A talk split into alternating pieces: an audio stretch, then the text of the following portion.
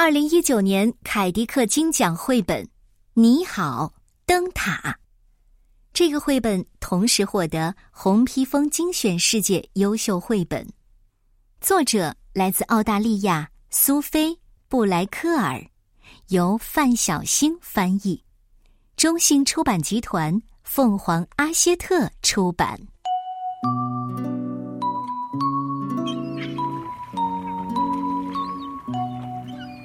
在遥远的天边，有一座很小的岛。岛上礁石的最高处，矗立着一座灯塔。它很久的站立在那里，面向大海放射光芒，为过往的航船指引方向。从黄昏到黎明。灯塔放射出一束束光芒。你好，你好，你好，你好，灯塔。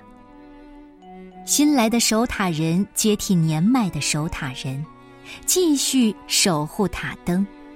他擦亮透镜，注满灯油，修剪燃过的灯芯。夜晚。他按时上好发条，保证塔灯旋转。白天，他为圆形的房间刷上新油漆，如海水般深绿的油漆。他记下灯塔日志，穿针引线，聆听四面八方的风声。风，深深地吸了一口气，吹呀吹呀。你好。你好，你好。守塔人烧好水，为自己沏上一杯茶，然后探身窗外钓鳕鱼。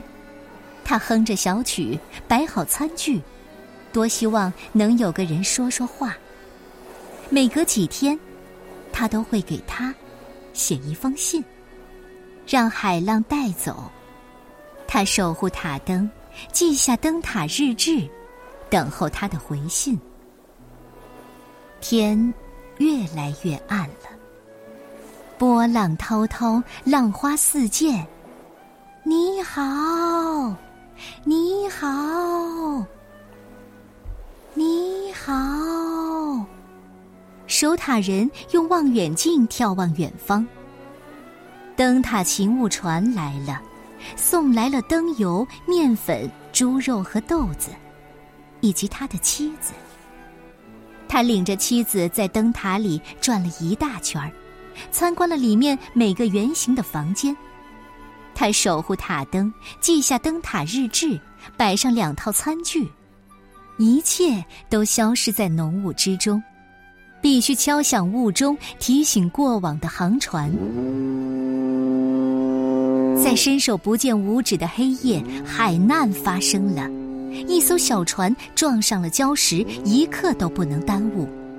守塔人划着木船出发了，他将三名水手从深不可测、漆黑如墨的海水里拉上船。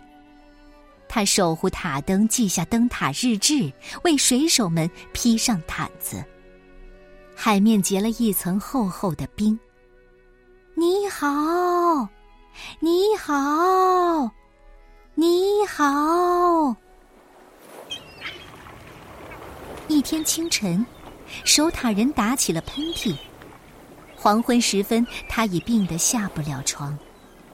他的妻子顿时里里外外忙个不停，沿着旋转楼梯跑上跑下。她守护塔灯，给丈夫喂汤，铲除塔灯室窗户上的冰霜。她坐在丈夫身边，在灯塔日志上记录下她退烧的那一刻。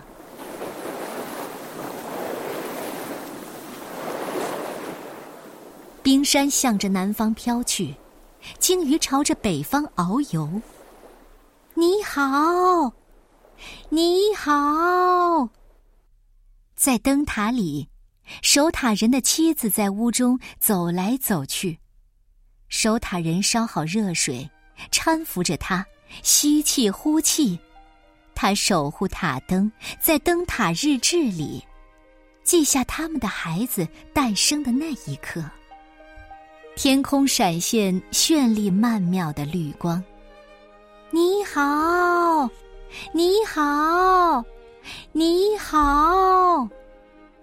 勤务船到了，他运来了灯油、面粉、猪肉、豆子和邮件。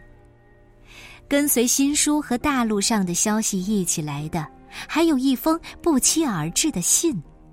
信封上有海岸警卫署的封蜡。守塔人上好发条，擦亮透镜，如往常一样。他守护塔灯，记下灯塔日志。可是他知道，这样的日子不长了。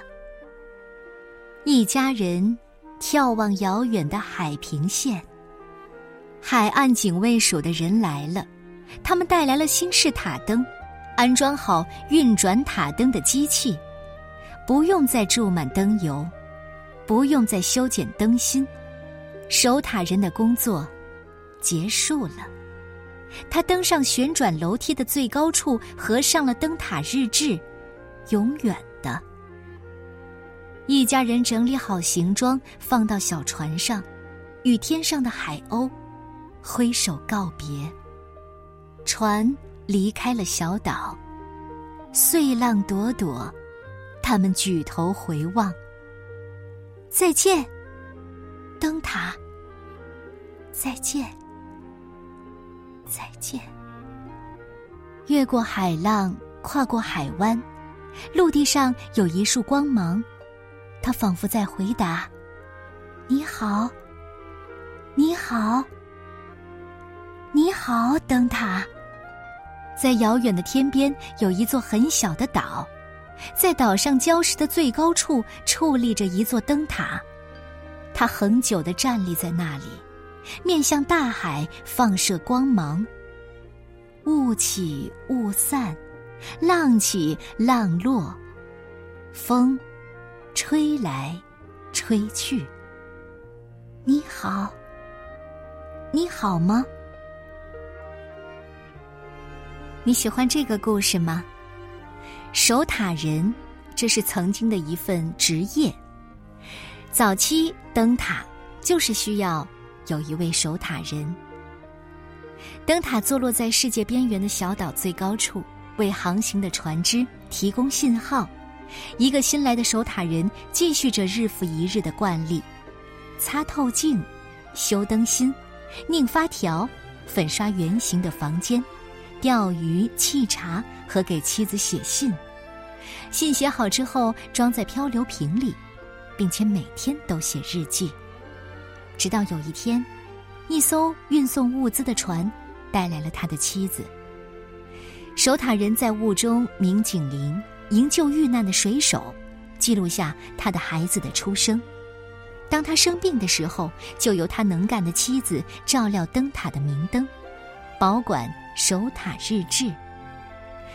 这个故事虽然像守塔人的日志一样平淡，却让我们看到了。